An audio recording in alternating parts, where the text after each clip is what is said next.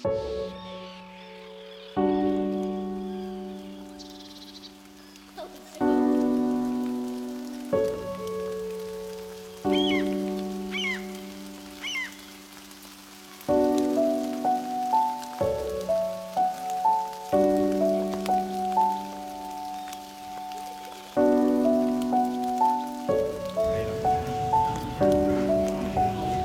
要就聊一聊，就是可能以后会讲什么吧，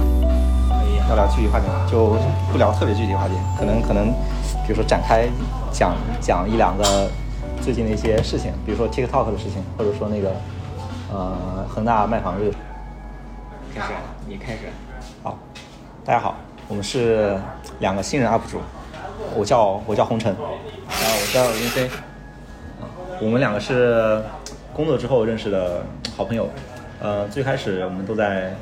同一个公司工作，但后来的话各自有他不先第二的同的发展，但是我们在日常生活中还保持着呃非常紧密的联系，日常聊的非常多，然后也会有很多的呃想法心得，然后想跟更多的朋友们分享一下。我们一开始还聊过，就是说我们会是一个什么样的画风的一个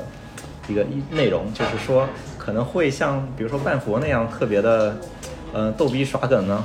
呃好像不太会。我们两个都是怎么说呢？可能比较呃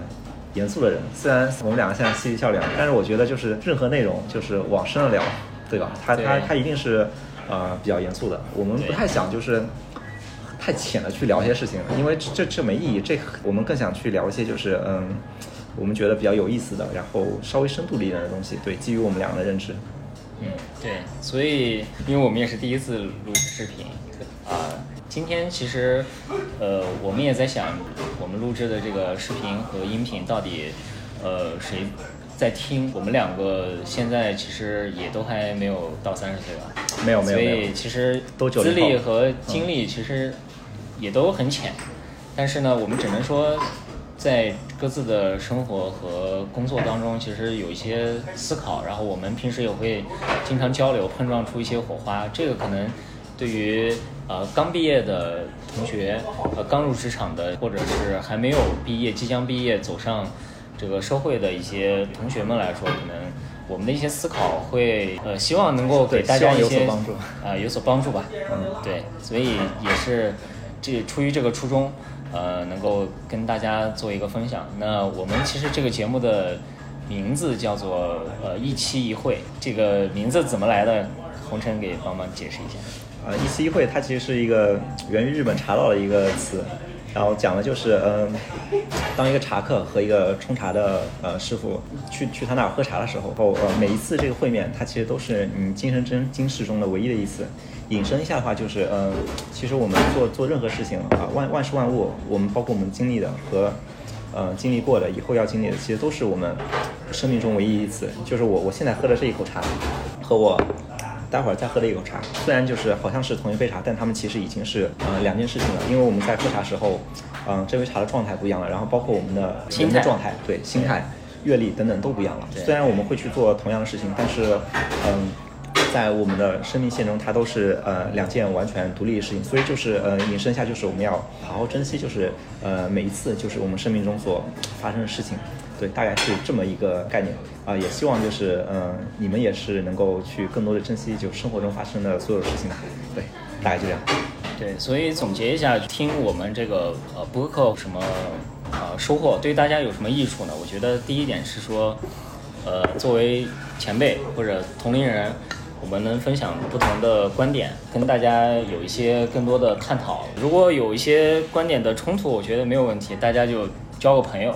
啊、这样可能也是挺挺好。那第二点呢是说，也是对这这件事情是对我们两个来说，也是记录时间和过往生活的一种方式。呃，也许我们在老去的退休的时候，我们可能会呃成为我们自己这个节目的最忠实的听众。呃，去听一听我们过往的一些事情。其实我们也鼓励大家去记录自己的生活。嗯，嗯，对，哦介介绍一下这个这个地方是哪？这个地方是那个呃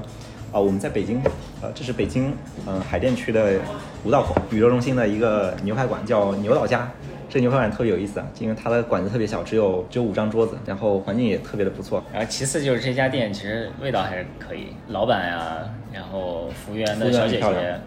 呃，都都很好。啊，对，大家如果我在周围可以过来。今天其实我和那个云飞，我们整理一下，就是我们呃以后大家可能会聊呃哪些内容吧，可以和大家稍微先呃预告一下，也算给自己那个加点压力吧。嗯，就是放鸽子的种不太好，就可能会有这么几类内容。就第一类的话是就是生活类的，就是嗯、呃、很多都是我云飞我们经历过的一些事情，比如说吃吃喝喝啊。然后去哪玩了，然后读了什么好的书，听了什么喜欢的音乐，然后玩了什么让我们觉得很很棒的游戏，然后更实用一点的，比如说就是嗯，关于买房啊，然后关于理财等等，这些是生活相关的。然后第二类的话是工作类的，工作类的话，毕竟我跟他加起来工作也超过十年了，啊，对，对加起来超过十年了。然后我们是一直在那个嗯电商这个领域呃工作。虽然我我在互联网，然后云飞他是在呃实业，但是其实我们一直围绕电商这个领域。我们可以讲一讲，就是呃最基础的，比如说学生的求职，然后呃进入职场后是如何从学生向职场发生一个转变的，然后以及我们可以各自介绍下自己行业，比如说我我聊一聊互联网。对呃，然后云飞他聊一聊就是零售或者电商这些东西，对，其实我们俩的职业的道路也是呃不太一样啊。对，还挺不一样的，对，像像我可能是说在一个公司里待个五六年这样子，对。然后像红尘他可能就是在呃几个这个我经历了三个公司，对三个公这个比较知名的互联网公司中，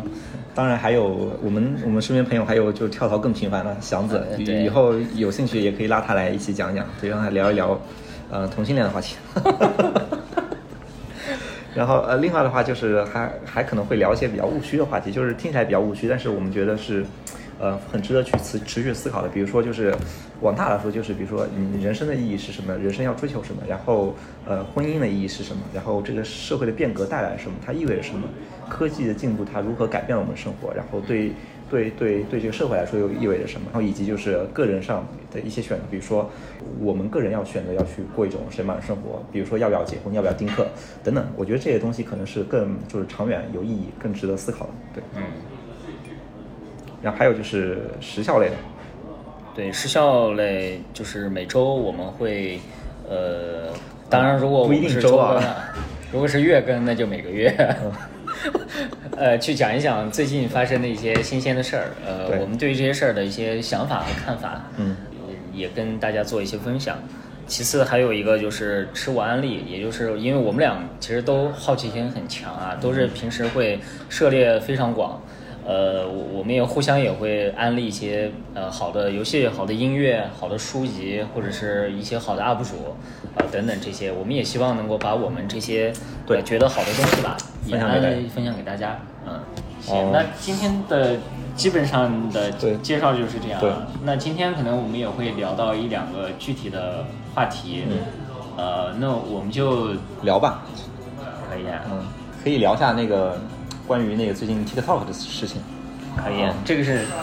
因为因为我我我我目前就在字节跳动这个公司工作，嗯、但是在这儿说其实也不代表公司立场，其实是因为我我可能会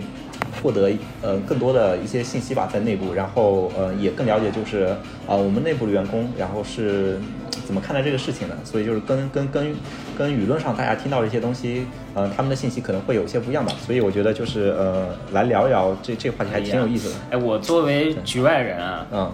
我我今天看到一个消息，就是说，呃，头条给所有的员工多发了半个月工资作为奖金，啊。然后这件事儿怎么看？这个事儿怎么看？我觉得我我可以先说说我的看法啊我觉得是因为就是呃，这个可能除了是对战对抗疫情给大家一些犒劳以外，嗯对疫情肯定是个借口。对，还有就是对于这个最近跟美国政府的这个事情啊，可能会我觉得可能会对士气有一些影响，嗯。所以这个半个月工资可能相当于是给大家。嗯。呃，打气或者鼓励的一样的成分，嗯嗯嗯。我不知道这个对啊。内部怎么内部怎么说呢？其实其实我觉得就是关于呃就是公司啊，它要做的一些动作，就是其实是，呃，它它的收益它的目标是非常明确的。就比如说，呃，它肯定会算，就是我我做这个事情收益是什么，然后我付出成本是什么。比如说成本的话，可能就是，呃，我我不知道，就是给全体员工发百分之五十薪水大概多少钱？他用他用这么一笔钱换来的有有几个利好因素啊，就是疫情它肯定是一个由头嘛，就是。凡凡事都都需要有些由头，对我们做个大促不不也得赶个节日嘛？对啊，就由头，这由头可能就疫情，但它目的目标目标可能非常多，就是刚刚才云飞他说两个，一个是就是嗯呃稳定一下军心啊，因为呃因为跟跟美国政府关系这一波，然后搞得其实内部呃争论也挺大的，然后你还有个说了啥？嗯，还有一个就是哦，疫疫情啊，哦，这这个这个可能确实有点那个怎么说呢？呃，有有些同事，就比如说研发同事或者数据同事，他们他们非常辛苦，因为哦，还还有一些做那个呃呃关于疫情内容运营那些同事，他们非常辛苦。他我觉得这这些钱对他们来说是确实是应得的。然后但这次应该是一个普普，对对，但对于我们来说，可能有点有点蹭蹭了这个钱。对对对，应啊该是阳光普照奖。对，所所以的话就是其实呃，其实你们也可以看到，就很多地方都发了通稿，包括我爸，我爸，我爸一个一个多少五十多岁的一个一个大叔，然后他都他都看到这个新闻，所以我觉得这也是公关上的一些东西吧。其实我觉得就是呃呃，公司的话就是还是一个就是资资本方吧，就资本方做的任何事情，他们都是有一些呃诉求的，所以我觉得这个事情也不太用就是过度解读。其实就我总结一下就很简单，第一个就确实是呃大家可能可能比较辛苦这段时间，就是因为疫情，我们的伙食什么也不好了，然后工作环境也没有以前好了，就是很多的福利都取消了。好，那那我们用钱补贴一下。然后第二个的话就是呃呃稳定一下内部军心，因为毕竟因 TikTok 的事情，然后我们。呃，内部的员工还是嗯、呃、有挺多的情绪啊争论在里面的。然后第三个就是一些公关嘛，因为呃最近头条确实就是字节跳动被黑的太厉害了，对，所以我们可能做一些嗯、呃正面一点的事情，然后在在公关在舆论上，然后为为给自己提提一提吧，啊，所以我觉得可能就就就这些目的，对。所以你刚你刚说，我其实感兴趣的啊，就是对吃比较感兴趣。你刚说你们疫情期间，嗯，食堂什么的都受到了影响，啊这个是有有什么影响啊？食堂的影响是呃，不知道特是不是方便说啊，就是呃有两有有有两个影响，第一个是因为疫情，然后我们的食堂吃的变差了吗？第一个是那个堂食，堂食取消了，然后都变成发盒饭了。就盒饭，呃，没有像堂食有那么多的丰富的选择，然后可以自己去打，所以的话就是这个是一个质量下降。第二个的话是因为我们之前内部出了一个贪腐事件啊，然后之前那个餐饮负责人他贪污了特特特别大的一笔钱啊，那那笔钱给我，我他妈就。呃，不好意思，我们尽量不说不说脏话，我我就直接爽翻了，等等那么的一笔钱，然后所以就原有的那个供应商被换掉了，然后现在引了十多个供应商，然后一一起来给我们供餐，因为就是字节跳动它是呃北京地区这种呃团餐嗯、呃最大的一个一个一个需求方，然后对接不住，然后就找了十多个供应商，那些供应商他们也没有就是呃那么那那那那么好的经验，然后跟我们之间也没有嗯、充分的磨合过，所以就导致呃产品质量等等等等都都呃跟以前还有选择，然后都跟以前相比就是有一些有一些落差，然后内部对这个事情的抱怨也也非常重，对。所以的话就是确实吃的就是整体变差了，然后下午茶也没有以前的那么丰富多彩了。以前还有下午茶哈，以前大概每每一两周会有一次炸鸡，然后哇，炸鸡就是肯德基或者麦当劳大吃，然后最近的话都是什么鲜花饼啊，然后面包什么的，然后多样性所以对一个丧失很严重。不管吃、不管住、不管下午茶的公司来说，就是其实你们已经很幸福了，啊哪怕是是鲜花饼也啊也香啊。对，但怎么说呢？就人总是不满不满足的，对吧？对，这倒是嗯可以啊。对，那么其实说回 TikTok 这这个事情，因为就是嗯，关于 TikTok 的事情，其实我还嗯看了一下，就是舆舆论场上的一些他们的一些身影啊。我之前还做过一个简单的一个记录，可以和大家分享一下。就是嗯，我那时候看了这么这么这么一些平台，就是我我看了极客、麦麦，然后头条、知乎、微博等等这这这些平台，然后呃，我们是可以从谈论 TikTok 这个事情上去看一下这些平台上这个社区氛围的一个理性程度的。嗯，就是呃排下去啊，从从呃最理性，然后到那个呃最不理性，呃我怎么去定义理性和不理性啊？就是呃你你是不是呃有根据你获得的呃比较充分的信息，然后去做出一个合乎逻辑的一个论断啊。我觉得这个可能就就叫理性啊，就是呃，就像一加一等于二一样，我觉得就是大部分人有有这个数学知识，他们都能得出这个论断。那么我们可以来讨论一下这这五个平台，就是呃呃，我觉得最理性的是是是极客啊，极客它呃一个现象就是它没有人去直接喷这个事情，大部分的话都是呃非常没有脾气的在在讨论这个事情是什么样子的，然后以及就是呃他们对于嗯，其他其他网站的一些其他平台的一些一些喷子现象，然后是是有一些那个嗯怼的这种在的，就是嗯整体氛围还是非常理性。嗯，这个原因其实也是因为就是极客它的这个平台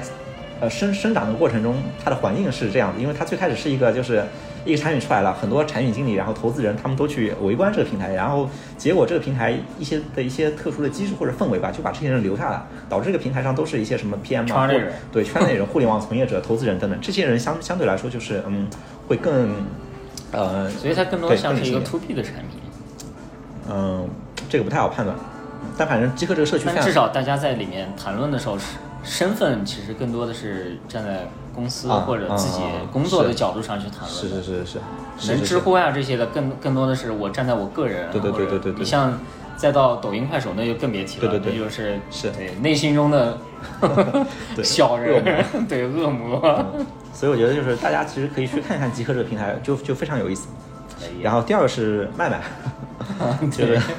麦麦的话，就是呃，他他确实有很多人喷啊，也也有无脑喷，也不是很多，就有一些，但是下面回帖的大部分都是呃有理有据的去怼怼回这个喷子的，呃，我觉得这可能跟这个平台它是一个比较实名的，一个是求职，然后它是圈内人，第二个它是呃挺实名制的这么一个平台有关系，就是大家不太会就是去发表一些就是非常呃不不经过思考不理性的一些意见，对，所以第二第二个是麦麦，然后排第三的是啥？呃，不是知乎，排第三是头条，因为头条的话，我觉得有有这么原几个原因。第一个就是，嗯，首先它是那个，嗯，字节跳动自己的正碟，但是就是我我我可以担保，就是呃，我们是没有在里面发言的用户，大多数都是你们自己公司的人啊，不不不是自己公司人，他是嗯，他是能够代表就是最广大的中国群众，就是中国群众，呃，中中国的网民是什么样子的。呃，头条的用户画像，它大概就是什么样子？这两个重合度、匹配度是非常高的，对，所以就是，嗯，一个是它代表比较比较广泛的政治声音，第二个就是它它呃怎么说？它也是一个字节跳动的一个阵地吧。就是如果你选择了字节跳动产品，你呃你不不太会可能去去发表太多就是呃不利于字节跳动的声音，呃，因为这样的话你可能就直接选择就不用这个产品了啊。在其实还有一点就是就是呃，你们可能会觉得就是头条是不是控评？但是这个我可以就是拍着胸脯保证，就是我们是不不会删这种评论的。呃，不删不代表就是什么都不删，而且就比如说你命中一些敏感词，呃，比如说习礼啊，这这种词我们会会会控。对，这个大家都控。但是你你你在上面骂头条不好，我们不会控啊，这个是不会控的。这个相信，请大家相信。对，然后排第四的是知乎，知乎为什么说它排第四呢？因为它是大部分人在，呃。有理有据的想去喷，就主旋律一定是喷 啊，对，然后 然后会用很多一些就是经过个人筛选的信息，然后去去喷，对，然后最最不理性的其实就是微博了，嗯，微博的话，哎呀，不想多说，其实微博简直就是，我觉得我是一个没什么脾气的人，但是我看了微博，我还是有一点生气啊。我觉得从微博的这个就是炒话题热搜上面就能看得出来，就是你只有。引发人性之极，你才能上热搜。对对，所以他那个环境就已经造就了，就是你要谈论一件很客观、很理性的事情，根本不可能火的。所以这个里面为了流量，为了博关注，你必须得做出点什么东西来。并且就是它长期的这种氛围，也也造就了里面的用户，其实很多用户他是就是这样的用户啊，比如说我非常火的。女权，对吧？就这这种圈子，呃，它它不是一个就是我们正常人一下就能接受圈子。但我觉得就是也不是说号召大家卸载微博吧，就是呃，不同社区它有它代表了不同人群和和他们思想观点，我们都是可以去看一看的。对，所以其实这里我我我衍生出一个问题啊，就是就是就是像这种 A P P，它会改变你的人的思维方式吗？就是。我们今天在讲这几个 A P P 的论点和舆论方向的思考的角度不一样，嗯，是因为它本身这些 A P P 里面的人用户就不一样，还是说实际上你看到的四种或者五种论论点背后都他妈是一个人说的，只是我在微博上我就这么喷，这个我在知乎上我就这么喷，这个肯定有有这种人存在，而且这种人我我推测他不是特别少，因为就是于军，呃，就是之前那个滴滴的片负责人，他他有过一句呃呃，我觉得是非常正确的话，他说他说的是嗯，产品它是用户需求的集合啊，就是用户不是人，对，用户不是人，用户代表的是他的需求，就是比如说我我呃。对于麦麦来说，就是呃，麦麦用户是什么样的人？就是可能我我有些呃职场的一些社交诉求，或者说我喜欢去匿名去发评论，那那可能就是我在那上面干的事情就是符合我那个诉求的一些事情。但是比如说我在我在呃极客上，因为那个可能圈子我都熟，我我可能就希望我呃是一个呃展示我比较理性身份的那么那么那么那么一个形象的人，可能我就会跟呃那些同行就更更友好的去进行一些呃讨论，然后树立一些我自己人设。但比如说在微博，我可能就是，哎，我真的就是因为看张一鸣不爽了。我因为我之前比如说面头条被拒了三次，我就他妈看张一鸣不爽啊，我就要去所以回到 这里，其实我觉得，呃，第一点就像你刚说的，就是每个人可能在不同的 APP 里面给自己定义的人设就不太一样。对，我在说话的时候，可能我我想象中的我有些时候是穿着西装的，有些时候可能是穿着。拖拉板、大短裤的那种都都有可能。对。但是那那这样的话，实际上这几这几个 A P P 都不客观，这里面的评论其实大家都不客观。啊，我所所以，我们刚才就一开始先定义了一下，就是客观理性是什么嘛？客观理性它不不是基于你自己，呃。那种就是嗯，就是不经思考的那种那种表达。如果不经思考那个表达，确实是可能非常符合你本真的一一一个一个一个东西。那那可能呃，对于这个人来说，他是客观的。就是我们如果要去描述这个人的话，那他这么表达是客观的。但是对于这个事情，所谓的客观就是这些信息经过了你的脑子的处理，你这个脑子是接受过九年义务制教育的啊，然后是有一些文化的，然后你那你输出的观点大概率可能是什么样子的？啊，是是这么一个我们所谓的叫理性。其实呃，所以我觉得就是理性，它分这个就就是这个事还是这个人。嗯就回到 TikTok 这个事情上来说，其实是这样，就是因为呃，网上就是非常主流这种论调，就觉得一鸣他过得太快了，是吧？其实其实我们内部也也这么觉得，就是好像哎，好突然，他他们就怎么就要。他怎么就要卖那个？对方一说你要买，啊，直接跪下，爸爸。对，但其实就是呃，如果去稍微了解一下就背后的一些事情的话，就是其实字节跳动它的嗯股东呃成分非常复杂。它刚它刚成立的时候，其实国内很多资本就看不上，投对不投不投字节跳动啥玩意儿不投，不不就是一个那个那个到到爬虫嘛，到到处去转转消息的一个平台嘛。但那时候所有的很多资本都是来自于那个海外。就造就了，其实我们呃美国的那股东非常多，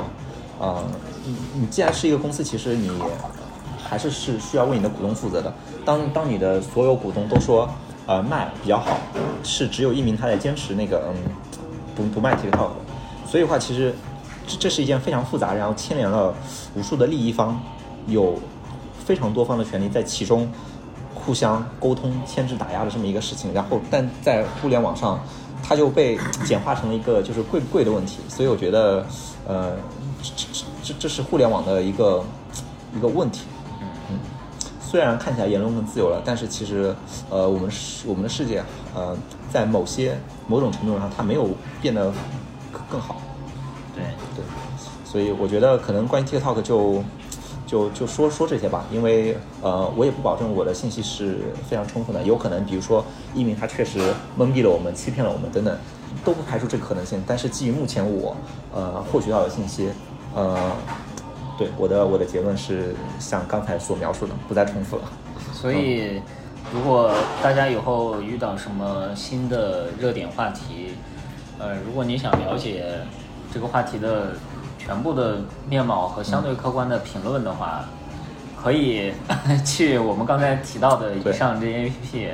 我觉得都看一看应该是最好的。是是是。因为可能如果只看极客的话，因为他们大家的背景也是都是站在这样的角度上。对。其实如果其实如果想做到绝对客观，那很有可能你还要跳脱出这个中国的意意意识形态是之外。是。站在其他的这个角度上来看这件问题，可能才才会更更客观一点。因为这件事儿毕竟牵扯的是两个国家之间的一些东西。当然，这个具体大家可以再去这个自己摸索吧，科学上网也好，或者怎么样也好。因为就是其实一个事情它的真相其实。呃，很重要。然后，呃，你去了解，就是大家都在想什么，就是避免自己出现呃偏见，我觉得也也很重要。就是呃视角，我觉得需要需要全面。但这个事儿，我觉得真的我们就是可以值得深入考虑，也讨论一下，就是我我们怎么才能获得某件事情的真正客观的评判呢？因为因为以以现在基本上都是算法驱动。就是很多时候，比如说我我啊，我可能喜欢最近有几个呃嘻哈的音乐综艺很很多，嗯，然后我就会看看完之后，我就会发现我周围所有的媒体，嗯嗯，包括 B 站等等这些，都在向我推送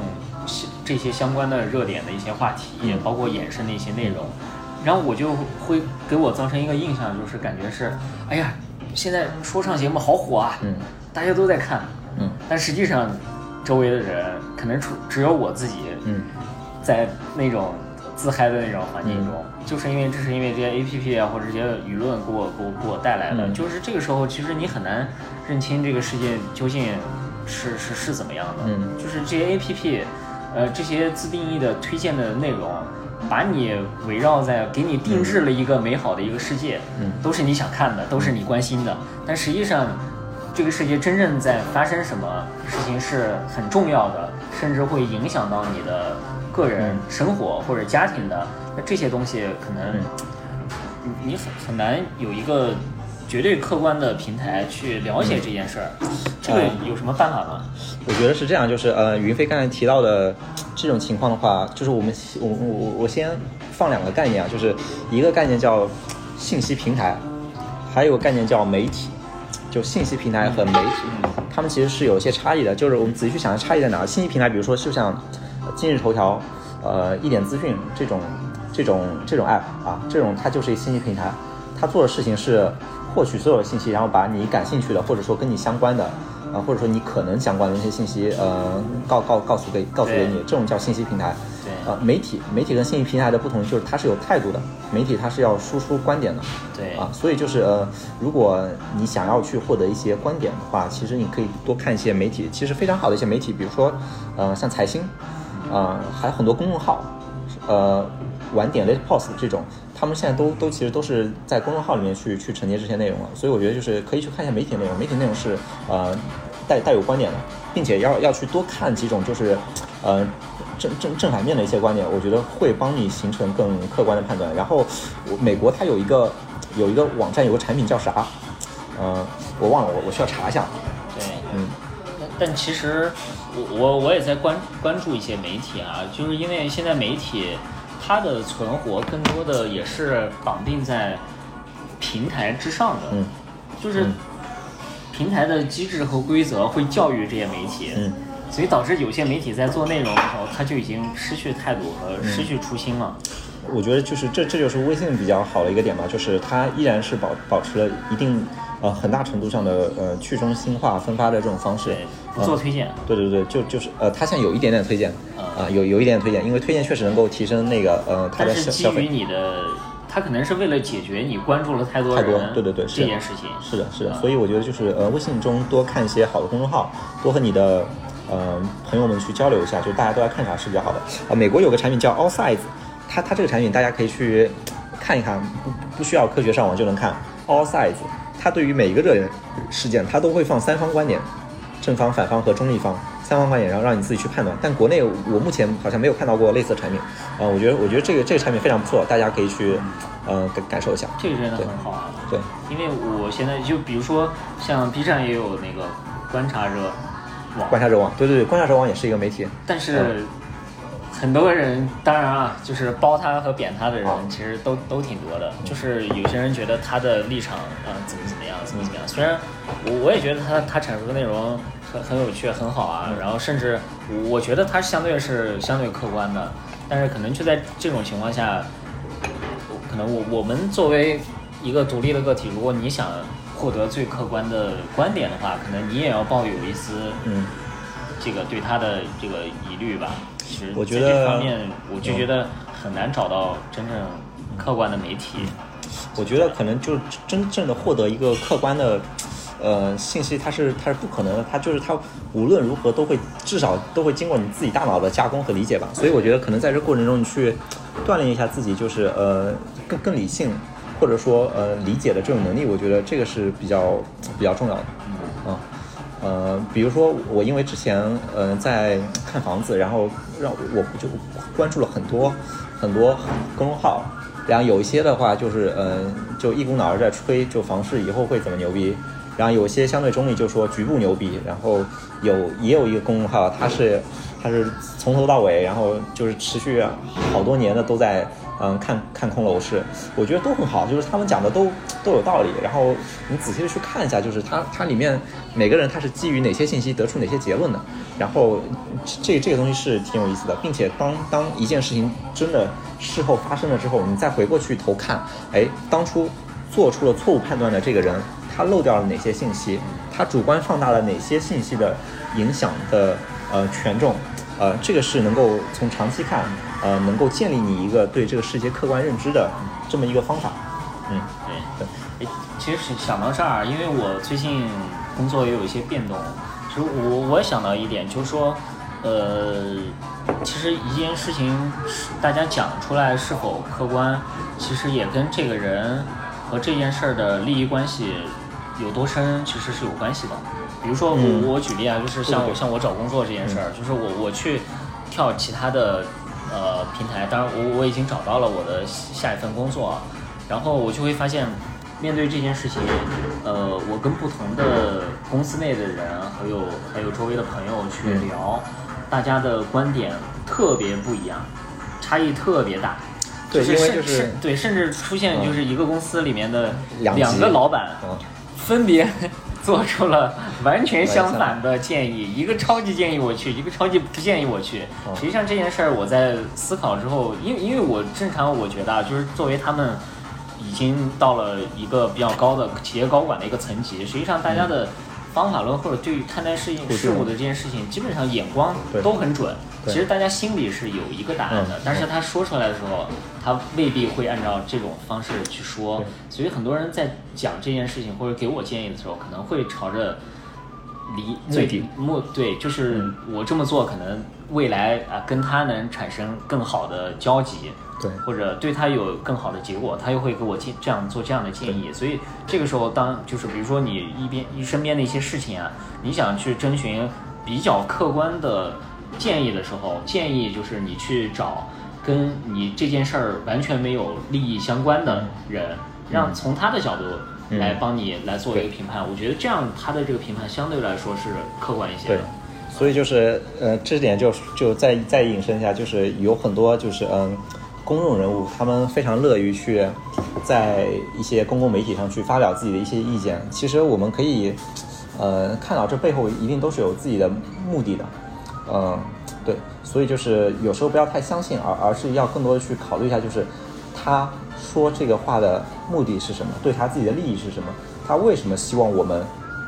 这么做啊？很很多时候就是，如果真的你按照他们这么做了，你就是被被割韭菜了啊啊！但是就是呃，好想说一下党的，党的就不说了，剪掉。对，就是你像那个就。国家的那个方向还是要坚持。我我那我想到一个事 是啊，这个马爸爸说让我们不要买房，房价如葱。对，嗯，呃，这个东西就是怎么说呢？就是比比如说云飞马上要生孩子了，然后如果他买了喜房，他为什么不买呢？就是真的等着房价如葱吗？就是看你对房子诉求是什么。如果你对房子诉求是投资，那可能是需要谨慎一点，你要仔细去挑。挑挑城市，然后在到了城市，你还要去挑区位，然后里面的因素就非常非常多。关于房价，我们可以之后挑一期，嗯、呃，展开来讲一下。因为我我现在我我我我其实买两套房还算相对有一些经验吧，至少比大部分人。但是你像马云，他肯定他站的角度就嗯。呃更更高了，嗯、所以对他来讲，就是他他在讲这句话的时候，他可能不是说让你综合考虑你买房的一些困难啊，嗯。或者是一些什么什么点，然后包括你个人的一些情况，嗯。他可能就是站在这个历史的洪流上，他就觉得未来嗯，房价会是。啊会会会降。是，但是还是怎么说呢？要要理性去看吧，因为因为就是马云一个特点就是他什么话都被他说了，你会发现。然后如果如果你不去仔细考虑他说这个话的背后的原因目的是什么的话，就是你很容易发现就是哎呀我操，你你就被他带到坑里去了，啊。但是但是大家很喜欢听这种论调啊，就是我可以不要那么多的前因后果，对对我就是想听到一句话，对然后甚至这句话大家广为呃传唱，对。至于这句话当时说的人出于什么样的条件，出于什么样的背时代背景，嗯。说出这句话就已经不那么重要了。对，所以哎，所以可以记一下，就是之后可以我们专门找一期讲一讲，就是嗯投资理财的入门，因为其实呃金融资金融它就是一个一个一个人性的博弈，你会看到很多很多信息，然后所有人他要做出的那些决定都是都是他觉得是对自己有利的，在这么一个市场下，就是发生发生的事情是是非常有意思的，他他他有时候都不是一个经济学现象，它就是一个社会学现象。对，对。交易我们在交易人性，对，好啊，好了，那那这个话题展开有点多，对，四十分钟。四十分钟。还不错，我们要继续聊吗？呃，再再再来一个话题吧。来一个话题，嗯，来一个话题，聊聊呃农夫山泉。哦，农夫山泉，农夫山泉，农夫山泉上市之后，中国首富就换了嗯，四千亿。农夫山泉，其其实我对农夫山泉还是挺挺有感情的，因为就是呃，我是我浙江人，我浙江杭州的，然后从小其实就喝农夫山泉，并且就是你在南方喝到农夫山泉跟北方喝到农夫山泉，其实口感是有比较明显的差异的。南方的水它是从那个千岛湖的水，然后北方的它是长白山的水。对就是呃，我个人更喜欢就是千岛湖的水，就是你能够明显喝到一点干裂的感觉，但是那个长白山的水它就就是呃比较比较比较纯，对对，比较硬，是，呃，然后导致我现在比如说去买水，我一般都会比如说买农夫山泉，然后非常少的去买其他品牌医保什么的。对，当然如果遇到遇到那个冰露，那那肯定冰露，因为毕竟便宜。对，对，所以其实就是因因为因为之前我们有一个呃，在至少在电商行业吧，就是大家都会觉得水这个东西是重货，嗯，然后快递成本很高，然后变相的很多人的感觉就是做水不赚钱。特别不赚钱，嗯特别难。嗯但是我今天看了之后，我发现农夫山泉卖水毛利有六十多个点。这么高你知道他们净利有多少个点吗？嗯，二十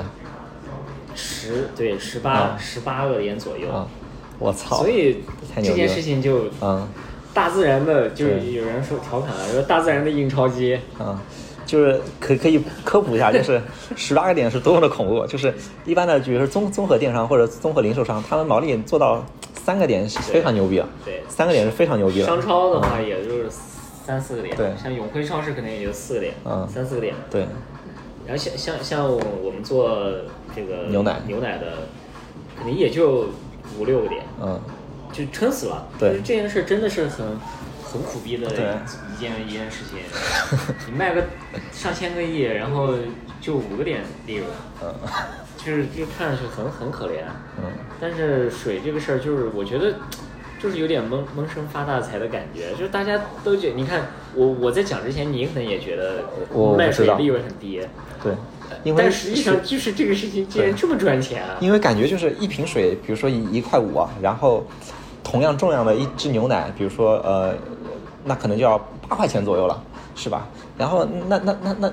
对牛奶的客单价比那个水高多了而且。现在很多嗯牛奶的价格都比水卖的都便宜，为啥？鲜奶价格战？有也有价格战的原因哦在里面。好吧，我的天呐。所以这个时候就是我我我觉得，就是现在你农夫山泉这种水，就是它已经就是我觉得它是做出溢价了，因为现在水都三块钱农夫山泉，啊。我至少我在外面买到的都三块钱，饮料也就三块五、啊绿茶多少钱？也就三块钱。所以这个时候，你那你想绿茶你加了什么东西？嗯。呃可能大家说啊，这里面没有茶，嗯。然后什么奶里面没有奶，呃，就是奶茶里面没有奶，嗯。但实际上它你里面有一些工业原料啊，嗯。成本香放在啊这些的，你你肯定有成本，对，但是那这个时候你一个水它没有什么成本，嗯。真的没有什么成本，嗯。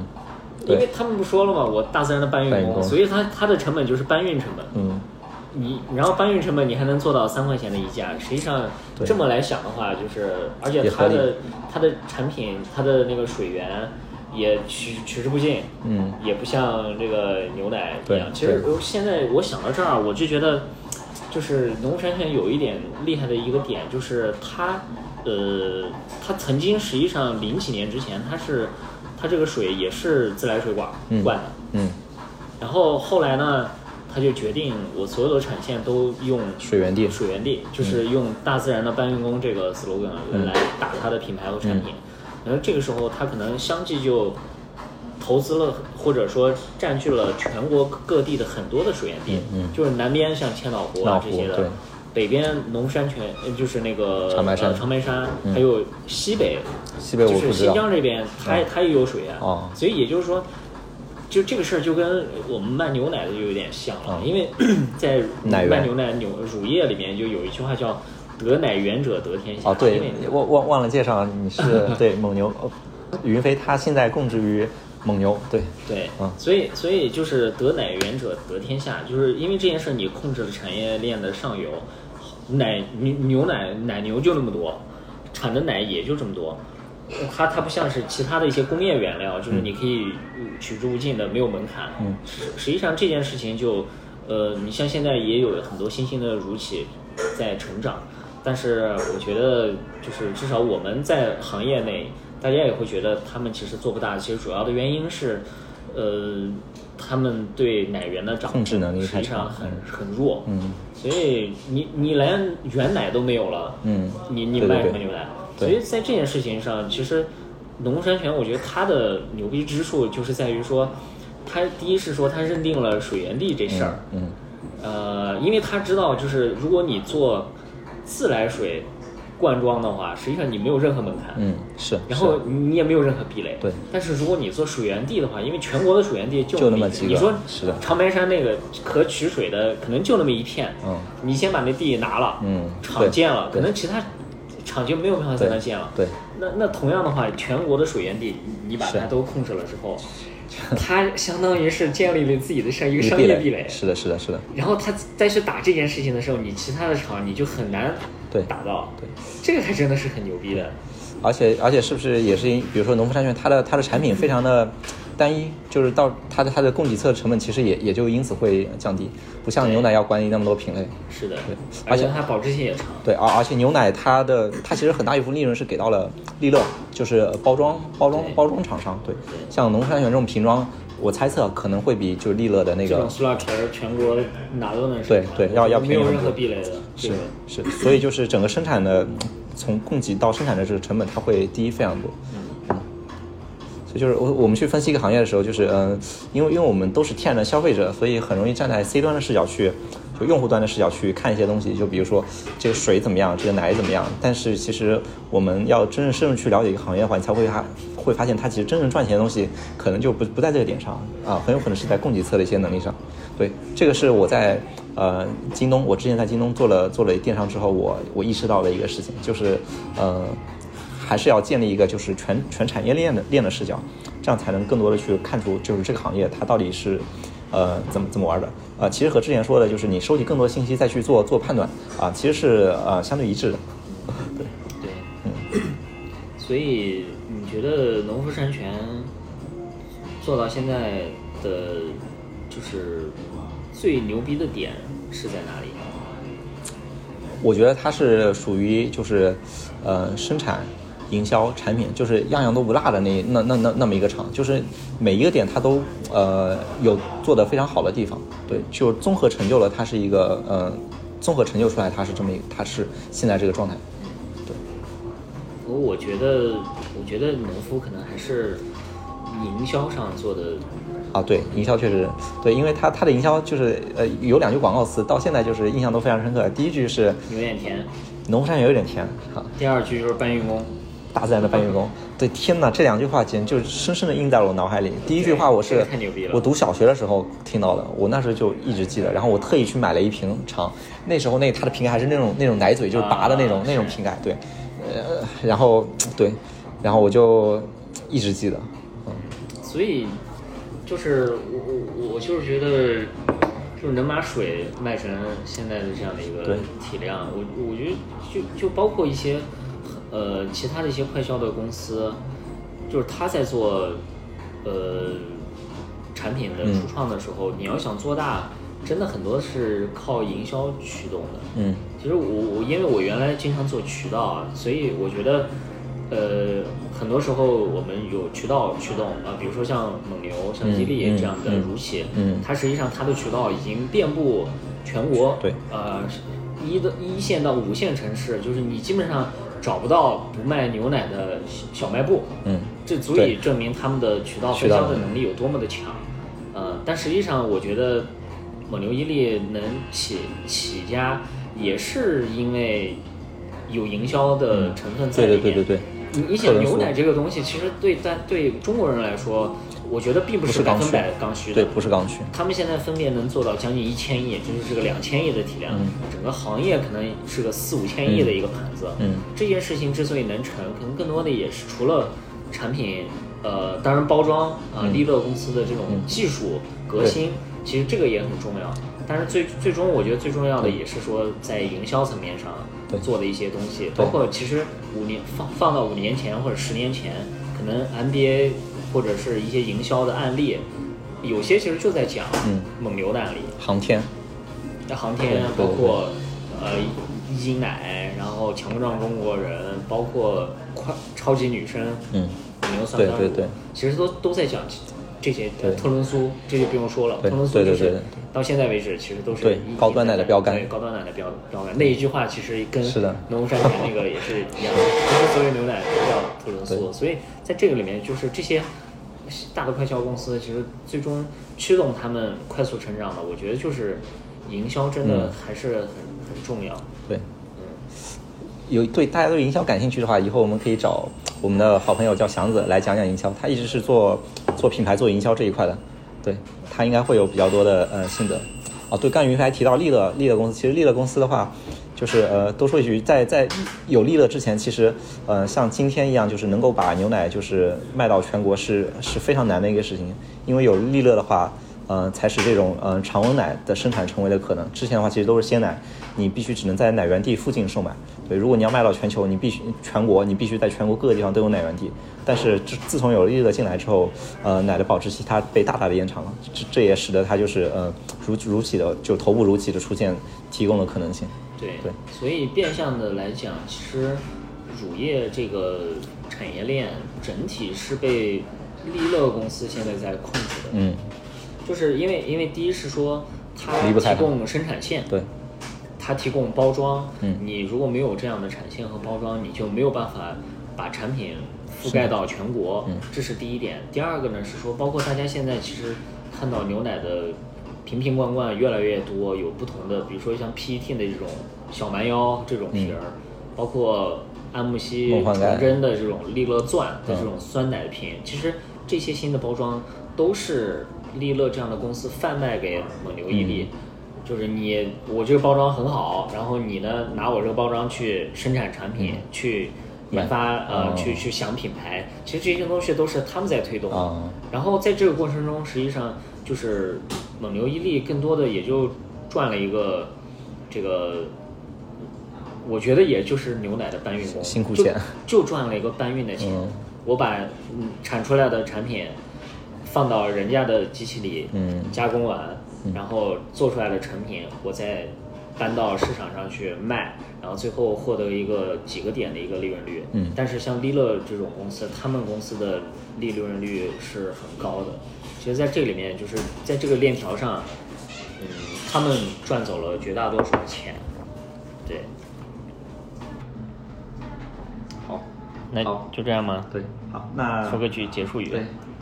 今天我们就先聊到这儿。对啊，第一次大家有什么呃问题，呃，或者说有什么想交流的，可以呃用各种方式呃联联系我们吧。对，虽然我也不确定我们会有哪些联系方式，但是先试一试吧。也非常高兴，就是你能够啊、听到这儿，呃，絮絮叨叨的，呃，有任何建议问题的话，也也非常非常欢迎反馈啊，没准以后我们可能还能一起约个饭啊。啊，对，因为我们都在北京啊，其实我我们也非常希望能够大家交流。那今天的这个内容我们会呃发布在 B 站，呃，播客可能比较难，然后发布在 B 站和或者荔枝或者网易云的电台吧。对，然后在这些呃渠道，然后大家如果感兴趣的话，欢迎关注我们。呃，如果觉得我们的内容不错，呃，希望大家可以点赞、投币，啊、三连，收藏 三连。不是不是啥不是啥都有三连的。